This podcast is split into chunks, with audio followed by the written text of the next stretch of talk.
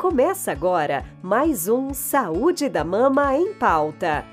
Um programa que oferece tudo o que você precisa saber sobre a saúde da mama. Aqui traremos informações de qualidade, todas comentadas por mastologistas, com uma linguagem simples, de forma clara e objetiva para o entendimento de todos.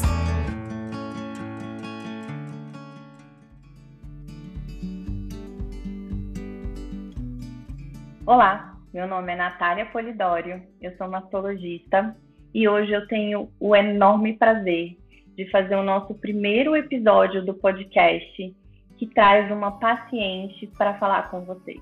É com enorme prazer que a gente convidou a Isabel Costa para conversar um pouquinho sobre mutação genética, o diagnóstico de uma mutação e como que isso impacta a vida de uma mulher. Isabel, Bel, Seja bem-vinda e obrigada por estar aqui.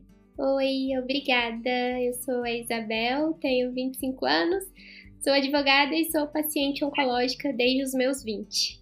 E Bel, como que você descobriu que você tinha uma mutação genética? Como que foi para você? Eu descobri que eu tinha uma mutação genética em 2017, quando eu tive o diagnóstico de câncer de mama aos 20. E o meu oncologista desconfiou, achou que eu fosse muito jovem para ter um diagnóstico de câncer de mama.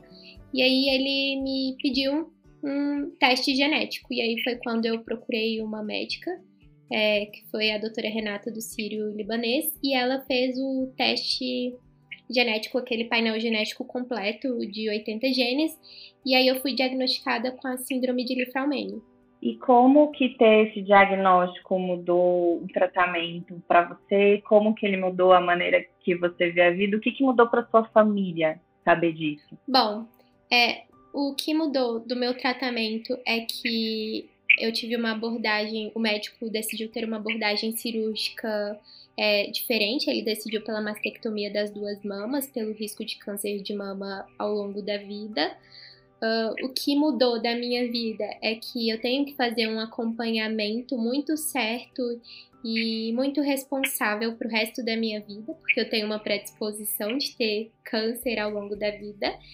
E no começo foi um pouco um choque, mas eu recebi a notícia de maneira muito leve e com uma maneira de uma maneira que me deixou muito tranquila pela médica e que me trouxe muita segurança. E hoje eu tenho plena consciência de que o acompanhamento é a melhor coisa que eu posso fazer, porque o câncer se descoberto precocemente tem maiores chances de cura, maiores chances de um tratamento é, menos invasivo. E isso me traz mais segurança, mais empoderamento e eu tenho plena consciência disso. Lógico que é bem complicado assim fazer esse acompanhamento porque é cansativo, mas é algo que eu preciso fazer pro resto da vida. E para sua família, como é que foi? O pessoal também fez o, o teste, mudou alguma coisa? Sim, é, então ninguém testou positivo, só eu.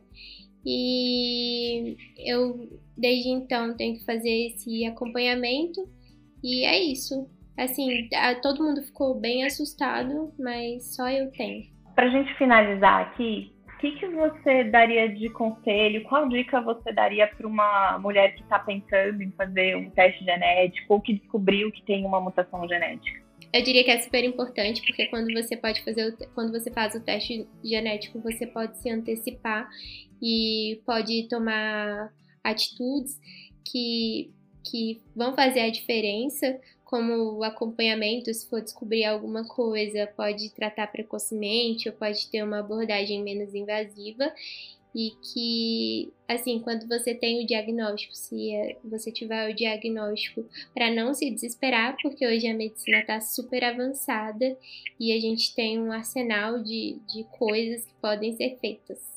Perfeito, eu acho que é isso mesmo, Isabel. Assim, a gente entender que talvez fazer o teste ou receber um diagnóstico de uma mutação não é uma sentença, mas uma oportunidade da gente se cuidar melhor, né? A, a alteração está aí, a gente só vai saber dela e saber como manejar ela melhor.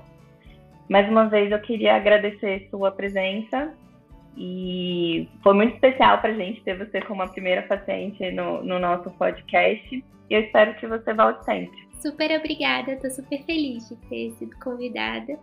E acho que é isso, não é sentença, é uma oportunidade. Com esse podcast a gente encerra os nossos episódios de janeiro, mas esperamos vocês em fevereiro com mais assuntos super importantes da saúde da nossa mama. Obrigada!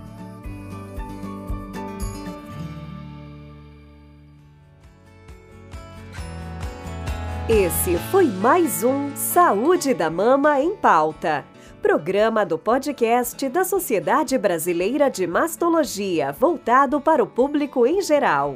Toda semana temos um novo episódio para você.